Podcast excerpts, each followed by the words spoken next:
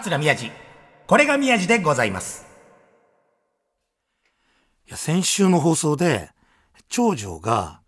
えー、ソングリーディング部で全国大会に出場するって言って、わーい、おめでとうってなって、でもその日、2泊3日の温泉旅行予約してたんだけど、行けなくなっちゃった、みたいな話を先週のオープニングでして、ああ、でもなんか良かったな、とか思いながら過ごしてたんですけど、えーつい数日前に夜早めに帰れて家でご飯食べてちょっとお酒も飲んで酔っ払ってあの床にヨギ棒を置いて俺があのタレパンダみたいな格好で ぼーっとしてる時にちょうどダイニングテーブルのところでかみさんと長女がなんか喋ってて、えーなんかいろんなこと喋ってたからああと思ってこの「これが宮治でございます」のその回を結構な大音量で流して聞かせようと思って。さ最初気がつかないふりしてたんだけども完全に気がついてんだと思って。そしたらやっぱこの長女、ね、おめでとうって言って、でも、旅行は行けなくなっちゃったよみたいな。そしたらなんか、ププププ笑ってんだよ、長女もな。可愛いなと思って。でどう？って言ったら、なんか、照れた顔で、なんか、また私の話してんの？みたいな。でもなんか、なんかまんざらでもない感じで。で、でもなんかよかったね、本当に全国大会ってちゃんと言ったら、うん、本当に嬉しいし、奇跡だ。やった。嬉しいんだよって。でも旅行行けなくて、なんか、なんかちょっと、なんかごめんねみたいな感じをちょっと、あ、まあダメだ。ぐっときちゃう。いや、いい、いい、いいよ、いいよ。もうそれはもう、もうそんな行けるなんてことはもうね、だ2年生、3年生の時になったら逆に行けないかもしれないし、いいんだよ、そんなのもう。旅行なんてもう年末だって言ったんだしさ。で、全国大会が、あの、千葉の幕張の方のなんか大きい会場でやるらしいんだけど、家族全員休みっていうか、あ、そうか、全国大会見に行こうと思えば行けんのかってって、なんか入れるのかどうかちょっとチケットのことわかんないけど、でも、じゃあ終わったら、さ、幕張なんて、ホテルいっぱいあるじゃん、つって。そのホテルに泊まってゆっくりすればいいじゃん、っ。でも、全国大会終わったとか疲れて、疲れて、疲れるのを癒しに行くのがホテルじゃないかいわからくんつって、長女に。ホテル行って疲れ、疲れ、疲れ、逆に疲れることはないよ。ね、夕飯食べてみんなで、全国大会良かったねっていうので、じゃあそこら辺泊まって、で、また翌日どっかショッピングモールかなんか多分いっぱいあるだろうし、そこ行って帰ればいいじゃねえかいみたいな話をしたというね。今度でもラジオのオープニングを長女に聞かせて、なんか僕からの気持ちも、なんか長女に伝えられたって、これが宮地でございます。いい番組だね。家族がほっこりしました。それでは3月3日、これが宮地でございます。始めていきます。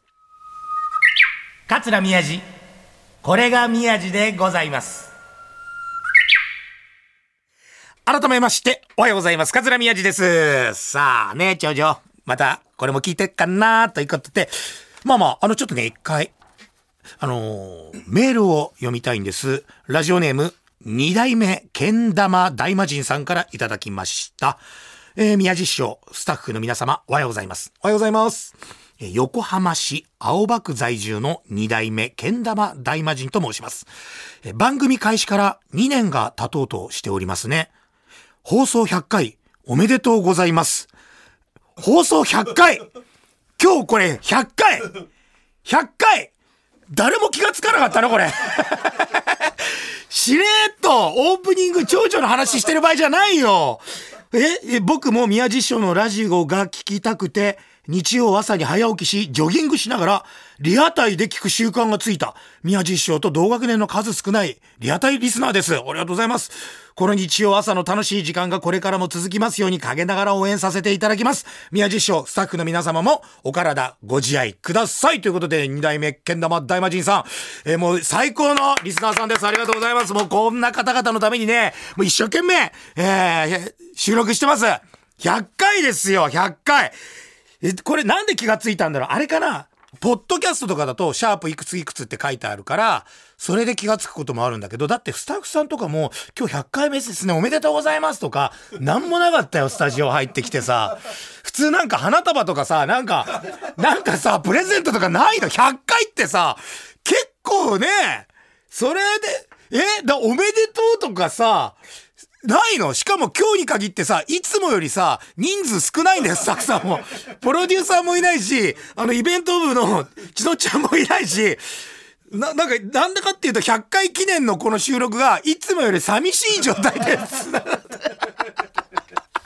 いや、でもいいですね、100回。これね、200回、300回、そして1000回と続くように、ね、おじいちゃんになっても、これが宮地でございますが、続きますように、え皆さん聞いてください。二代目、けん玉大魔神さん、えーありがとうございました。でも100回っていうの今分かったんで、すごく、あのーポンと頭に浮かんだのが、うちは、私が所属する協会は、落語芸術協会。で、もう一つ、あの、落語協会さんっていうね、まあこれが一番大きな協会で、で、うちの落語芸術協会が2番目に人数がいる団体で、で、それ以外に、えー落語協会を、男子師匠が出て作った落語立川流、あと、先代、5代目の円楽師匠、あの、馬面でって言われてた、笑点の司会やられてた、あの円楽師匠が、えーお出になられて作った5代目円楽一門会さん。まあ大体東京だとこの4つが団体で、大きいところ、寄せを、に出られるのが落語協会、落語芸術協会。で、立川流円楽一門会が、まあ少しちょっと小さめな団体。でもまあみんな仲いいんですけど、その一番大きな落語協会さんが、今年で、えー100周年なんですよね。で、もうそれ、この間もなんか、えー記者会見やったり、その後なんか、えー、何ですか、こう、パーティーやったりとかして、僕もまあ、協会員はね、協会は違いますけど、あなんかすごいおめでとうございますという、今年1年は、えー落語協会さんが盛り上がっていくんじゃないかっていうようなね、そういうのはもう、足引っ張り合わずに、お互いこう、持ちつ持たれつ、盛り上げていきたいなと思うんですけど、で、うちのね、落語芸術協会はこれ何年かっていうと、えーっとね、知りません。なんかね、僕が前座の頃に、なんかね、何十周年の記念の、なんかイベントか、前座二つ目になってたかななんかやってて、なんか、すごい豪華なカラーのパンフレットとかも作ってたんですよ。だから何十周年かは何十周年かなんだろうね。いや、俺、ここでちょっと言うとめっちゃ怒られるかもしれないけど、あの、二つ目とかになると、あの、総会って言って、あの、教会員が全員集まって、今後の、こう、教会の方向性を、っていうか、こういうのをやっていきますとか、もう理事だけじゃなくて、理事会じゃなくて総会、もう時間がある人は全員行くっていう会があるんですよ、年に何回か。僕、それ、あの、今までの、こう、話し家人生で、これちょっと言っちゃいけないかもしれないですけど、一回も出たことないです。これは言っていいのかな俺やべえこの今の立場でね、ちょっと宮治さんあの将来の理事、理事になるんですから、みたいなことたまに言われることがね、あった時に、いやいや僕理事なんかなれないですよって、その時に心の中で、俺総会一回も出たことねえし、あの理事会とかとかなんか、どんな顔して出ればいいんだろうと思うから、僕はあの、僕はなれません 僕は理事にはなれません紹介に出てませんから今度出よう、ちゃんと。いや、本当にね、マジでね。いや、これちょっと今、ごめんなさい。あのー作家の K さんが、あ調べてみました。うちの落語芸術協会、多分ですけど、90年経ってるらしいです。10年ぐらいしか違わないんだ。これはね、あの、本当かどうかわかりません。なんとなくです。なんとなく90歳です。あの、玉川住師匠と一緒です。あの、お亡くなりになった玉川住師匠は、あの、何歳とか言ってることなんだけど、実際本当に何歳か誰も分かってなかったっていう、それと同じ現象です。でまあなんか90年ぐらい ?90 デコボコ。長生きしてますよ、芸術協会も。100周年の時になったら僕が理事になってるかどうか。それかもうあの、もう協会を辞めさせられてるか。いやでも、あの、落語協会さホームページもリニューアルして、もう今なんか今年はもうイケイケになって、やっぱね、あの、すごいですね。だこの100周年の目玉、いろんなイベントを、えー鈴本さんだったりね、新宿末広亭浅草演芸ホール、池袋演芸場、もういろんなところで、あの、イベントをね、えー100周年のやつをやるらしいんですけど、その中で目玉これやっぱもう先輩として、これはもう宣伝しなきゃ。あのー林家つる子さんと三遊亭万丈さん。この二人が抜擢真打ち。で、100周年の目玉として、もう二人で披露興行ブワッと回りますよ。これはもう協会違ったとしてもやっぱ応援していきたいし、いつも一緒にいる仲間なんで、僕たちは落語界の仲間なんで、えーぜひぜひ、えーね、これは応援していきたいんで、皆さんもぜひチェックをしてもらいたいんだけど、この、鶴子さんが、落ち県出身で、で、落ち県時代に賞を取ったりしてて、やっぱすごい子なのよ。んで、もう人にも気使えるし、誰からももう好かれる、もう大好きな後輩。もう本当にすごいんだけど、で、この番組の柴田ディレクター、同じ中央大学落ち研、直属の後輩ですよ、柴田ディレクター。もうこの番組来た時も、ああ、柴田くん、あ、須藤さんみたいなね、先輩も直属の後輩だから落ち研の。ね。で、他の番組でも、鶴子さん、鶴子は俺、レギュラー持ってたりするから、その時もね、柴田 D はこう、あ行って、仕事したりとかして、本当に同じ大学、同じ落ち研で直属の後輩、こんな可愛がってもらって、わーってやってんのに、なんかこの間聞いたら、鶴子の、あの、広め？広めのパーティー、大々的にやるじゃないですか。多分もう、もう、え、もう、林家ですから、もうすごい多分、すごいとこでブワーってやりますよ。もう直属の後輩ですよ、知見の。パーティー呼ばれてないんでしょ パーティーの、パーティーの招待状来てないです。ええー、っつって、こんな業界に一緒にいて、ちゃんと仕事して、それで、これから先も仕事で一緒になって、行くことが多々あるはずなのに、招待状が来てない。住所が届か、なんか変更とかじゃなくて、そういうことじゃない。あんな気がつか、気が使える子がそんなミスするわけないよと思ったんだけど、それは呼ばれないのよ。なんでかっていうと、あの、柴田くんは、学生時代、性格が死ぬほど悪かったのよ。自分のことは棚に上げて、別に名人でもね、ただの素人大学生のくせしやがって、先輩だろうが後輩だろうが、落語やってるの見て、面白くねえんだよ、お前はよ。ここのこれがダメなんだよ。お前なんなんだ、お前面白くねえんだよって、先輩後輩に言いまくったんでしょ？言いまくったんだよね。これ実話だよね。さっき話してたら顔真っ赤かにして、俺なんであんなこと言ってたんだろうって。今はちょっと反省してるんだけど。で、もうみんなにあまりにもそんななんか本当に怖い顔で目で、遊びとかじゃなく、面白くねえよ、それよ。それないないさ、それもうつまんねえ。それ面白いと思って落語やってんすか？みたいなことを言われちゃったら、もうあの、落ち研の空気が悪くなりすぎて、もう先輩からも後輩からも満場一致で、柴田くん、落ち券やめてくれって言われて、満場一致でクビになったんだよ。だそんな人を呼ぶわけないじゃん。だから本当に、あの、柴田くん以外の周りの人に気を使って呼ばれてないのよ。だってみんなに、あの、柴田くんも来るんだけどって言ったら、全員が欠席になるから、周りの。円卓がポカーンってなるから。だからもうしょうがない、呼ばれないのは。ね。でも本当にその、100周年ですからね、おめでたいなというような感じで、今年1年、えー、私は落語芸術協会ですが、落語協会さん、えー、盛り上がっていくみたいですから、えー、ぜひ皆さん応援してあげてください。ということで、盛り上がったといえば、世界卓球。この間女子、すごかったですね。卓球にあんまり興味なかったとか、ちょっと前の大会とか、オリンピックとかで興味は持ったけど、忘れ、また忘れてたわ、卓球みたいな人が、またもう大盛り上がりになって、これはいいことですよね。で、卓球女子が、もうあのー、世界ナンバーワン、永遠にこうトップを譲らない中国相手に団体戦で、もうあと一歩、あともう一人勝てば、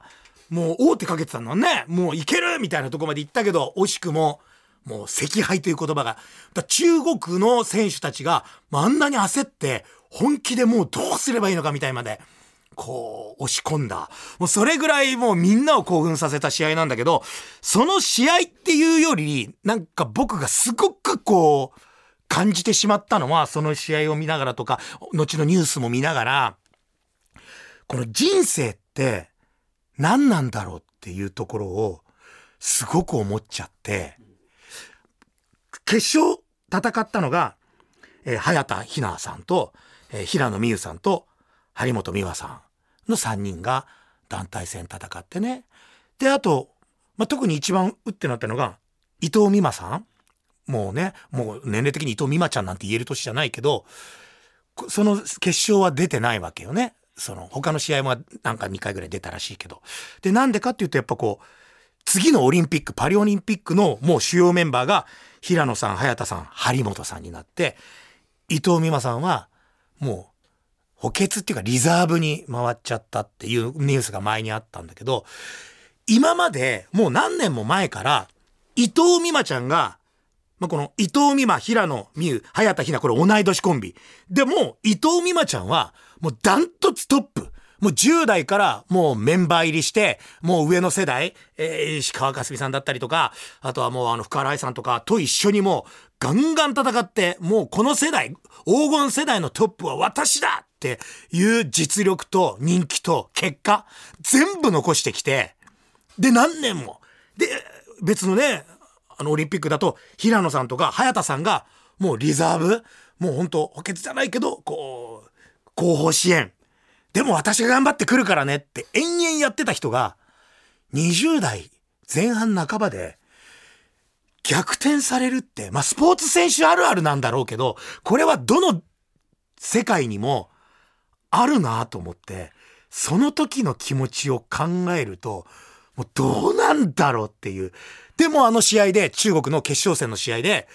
なんだろう、アスリートなんだよね。もう負けたくない団体戦。だからもう、えー平野さん、早田さん、張本さんが必死に戦ってるところを戻ってきたら、もうニュースでも何回も流れてた。こうでこうで、きっとこうだよ、こうだよって的確な、もう監督、もう伊藤監督って言われるぐらいの、たとえそれが個人戦だったとしても、あの伊藤さんは多分やってるんだよ。もうあれはもう負ければいいのに。なんてことはないんだよね。ちゃんと後を押すけど、でもその中の気持ちってどうなんだろう。スポーツ選手はやっぱり年齢でさ、もうある程度これから先はこう、引退を考えなきゃいけないっていう頃にそろそろこう、差し掛かってるわけでしょ。パリオリンピックで、が今年で、またさらに4年後だったらもう30手前とか、30歳手前ぐらいになって、だその、ま、もっと下からどんどん出てくるだろうし、この人生って、こ、なんだろう。怖いなって。まあ僕がこんなこと言うのはあれなんだけど、セカンドキャリアっていうか、どこがこの私のピークかって、わかんないけど、でも伊藤美誠さんにとって、こんなこと僕が言うのちょっと間違ってるのかもしれないけど、一番この輝いてグワっていけたのが10代かもしれない。10代か20代前半。で、こっからあの光の中、あの栄光の中、もう世界中からブワーって見られてる、誰も経験できないあの瞬間をこれから先、味わえんのかなとか思うと、すごく怖く、こんなのこれは余計なお世話だし、もっともっと輝く瞬間、これからきっと来るはずです。あれぐらい人ができない努力をして、世界のトップまで行ってる人だから、やるはずなんだけど、ただ旗から見てて、ちょっと僕もこういう世界にいるし、こう恐怖しかないというか、いや、すげえな、スポーツ界っていうか、ああいうトップを、トップ取った人でも、20代後半から30代にかけて、ものすごい気持ちを味わわなきゃいけないんだっていう、いや、これはなんか、怖くなった。本当にあの、試合勝った負けたじゃない人生の裏側を、あの世界卓球ですごく感じちゃって、なんか胸が苦しくなるんですよね。あの必死にアドバイスして。でこれから、もちろん他の選手もそうだけど、だって張本美和ちゃんって今15歳。オリンピックの時でも16歳ぐらいになって、6月ぐらいに誕生日なのかな。伊藤美誠ちゃんも、美誠さんも、美誠ちゃんって言っちゃった、その、その世代、10代半ばぐらいからもうトップアスリートとしてやってて、十何年、十年、十何年で、一気にそれがこうガーンってなって、同世代の奴らがトップ行って、自分は後ろ側。いや、でもなんかすげえなと思って。でもこんなのって、だ芸人の世界もいっぱいあるから、これはだからもう延々に勝ち続けるずっと光が当たる場所って、もうないんだなって思うと、もう怖い。人生怖すぎて、だからもう、あれですよ、僕二つ目になってすぐに NHK 新人芸大賞落語部門、今名前変わってますけど、すぐいただいて、賞が取れて、一応うちの芸術協会で、なかなかそんな早く取った人もいないしさその前に取った人はもう全然大先輩の文治師匠それ以来だししかもなんかほんと2つ目ってすぐ取ったからうわーって注目されて仕事も来て。ででももうその仕事がすごい仕事でもう前座から2つ目になってまだ武器も何も持ってない状態でそれこなしてってもう地獄だったんだけどでもみんなからわーって言われてよかったねとかすごいもう頑張ってんねみたいな。でもうその当時のあの松之丞今の白山に「さん僕も大きいキャパでやった方がいいかな」僕はちょうど国立とかもあの300キャパで独演会バンバンやってた頃だから「白ちゃんな」その時松之丞か「松松ちゃんだってもう実力あんだからもうちょっと何百とかでやった方がいいよ」とか言ってた。数ヶ月後にあいつ1000のキャパでやり始めるから。だからもうあ俺は本当にあの適当なこと言ったらもうすぐ抜かされんなみたいなね。でも本当になんか怖い。でも『笑点』のおかげで僕もちょっとずつ巻き返してるんだけど。まだまだだなっていうのがこれが宮治でございます。いやでもそのだからさっき言ったどこのの世界にもこの怪物っていうのがいて、普通の人間がいくら努力したって、どんなに運がいいところに行ったって、もう最終的に叶わないっていう、驚くぐらいのところってあるんですよね。卓球もそうだし、野球とかもそうだけど、その地域ではもうダントツの第一。それがまた、えー、高校大学行ってもトップ。で、プロの世界入った瞬間に、一番下になったりするんだよね。もうその全然違う地域には、本当の怪物っていうか、もう訳がわかんない人がいてとか。たまたまこれ今 TBS の日曜劇場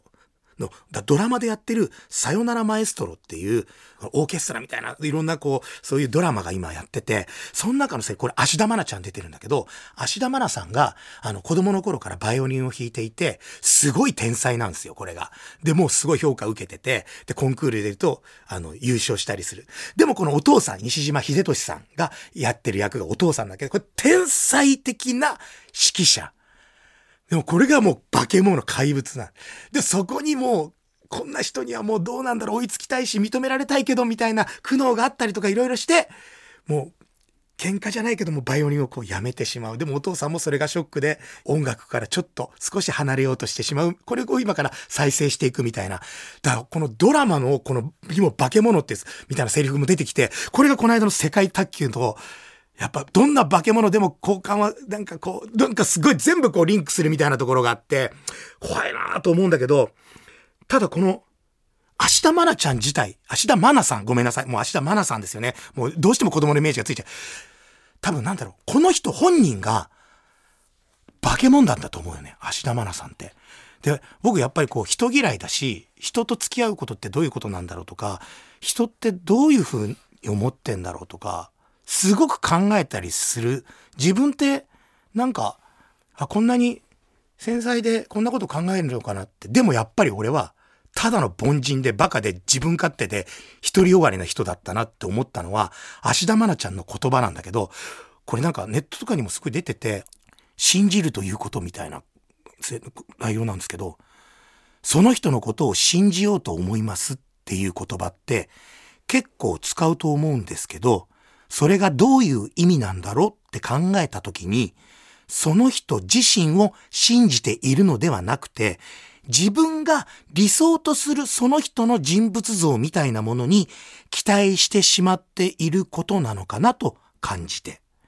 だからこそ人は裏切られたとか、期待していたのにとか言うけれど、別にそれはその人が裏切ったとか言うわけではなくて、その人の見えなかった部分が見えただけであって、その見えなかった部分が見えた時に、それもその人なんだと受け止められる揺るがない自分がいるというのが信じられることなのかなって思ったんですけど。でも、その揺るがない自分の軸を持つのはすごく難しいじゃないですか。だからこそ人は信じるって口に出して不安な自分がいるからこそ、成功した自分だったりとか、理想の人物像だったりに、すがりたいんじゃないかと思いました。おっさんたちこのスタジオ全員泣いてるよ、もう。俺たちがどんだけどうしようもない人間か。何が人を信じるだよ。てめえの勝手なあれじゃねえかよ。芦田愛菜さんのこの言葉を聞いて、俺はもう一回ね、人生ゼロからやり直したい。泣い？ちゃうよ、マジで。芦田愛菜さんが怪物です。誰にもかなわない。もう、今おっさん4人でやってますけど、全員、もうなんだろう、魂抜けちゃってます。ごめんなさい。ここで一曲聴いてください。まるまるもりもり。芦田愛菜さんが、えー、昔ドラマでね、歌っていました。まるまるもりもりでした。お聴きいただきました。という方で、いやいやいや、本当にね、人生、長いですから。でも人生なんてのはね、あの、楽しまなきゃいけないから。もうあの、ピークとか考えないで、お互い頑張っていきましょう。なんだこれ。いや、違う、もうどうでもいいんだけど、どうでもいいってのもあれだけど、今日、久々にこの朝撮ってないんですよ。もうあのー、昼過ぎっていうか、14時ぐらいから撮ってて、なんでかっていうと僕は鹿児島帰りなんですよ。昨日、鹿児島行って、えー、長家の桃香お姉さんと、あのー、二人会やって、もう夜帰れないから泊まって、朝飛行機で帰ってきて、スタッフの皆さんにお土産を持ってきました。薩摩仙台名物、焦がし醤油味。ね。おばあちゃんが作ってくれた昔懐かしい熱々お団子。これあの、袋のまま電子レンジでチンできるという、薩摩仙台名物。チンコ団子買ってきました。ありがとうございます。これ別に変なこと言ってるわけじゃない。本当にこれね、もうスタッフさんね、これ見て、はい。チンコ団子です。皆さんね。これね、スタッフさん分、あの、4本入りの1つパッケージを、あの、全員分買ってきたんだけど、なんかさっき喋ってて、今日2人来てないし、あの、せっかくだから、リスナープレゼントします。まあ、1個か2個？うん。欲しいなっていう人いて、これね、本当にうまいんです。単純に、単純に焦がし醤油味。醤油を塗って何回も焼いたら、これ電子レンジでこのままチンできます。これを、メールでいいね。メールくれれば、あのー、TBS ラジオ、これが宮地でございますの、最後、あの、メールアドレス、言いますんで、そこに、あのー、チンコ団子欲しい。チンコ欲しいっつって。チンコ団子チンコ欲しいっていう風に書いてくれれば、あの、住所書いてくれれば、あの、賞味期限が、あの、2024年8月7日まであるので、あの、もし欲しい人がいたら、あの、一人か二人あげますよ。ただ、あの、メールにちゃんと、チンコ団子チンコ欲しいって書いてくれれば、チンコ欲しいっつって、焦がしチンコ欲しいって言ってくれれば、俺のセカンドキャリーも終わっちゃうな。こんなこと言ってたら干されんだろうな。もういいよ。俺、チンコっつって干されたら本望だよ。本当にありがとうございました。ね。世界卓球最高でした。ね。まなちゃんありがとう。明日まなちゃんもね。さあ、番組ではあなたからのメッセージをお待ちしております。これですよね。アドレスは、みやじ905アットマーク tbs.co.jp miyaji905 アットマーク tbs.co.jp です。メッセージを紹介させていただいた方には、涙は最も大事な瞬間に撮っておきたい、宮地ステッカーを差し上げます。意味がわかりません。ね。また過去の放送はすべて、ポッドキャストで聞くことができます。番組公式 X のフォローもお願いします。ね。えー、メールをいただいた方には、チンコ団子ね、あげるかもしれないんで、ぜひぜひ応募してください。それでは皆さん、今週もありがとうございました。なんかわかんないけど、ぬるっとした感じで第100回が終わりました。これからも200回、300回と続けていくんで応援してください。また来週、勝谷宮治でした。チンコ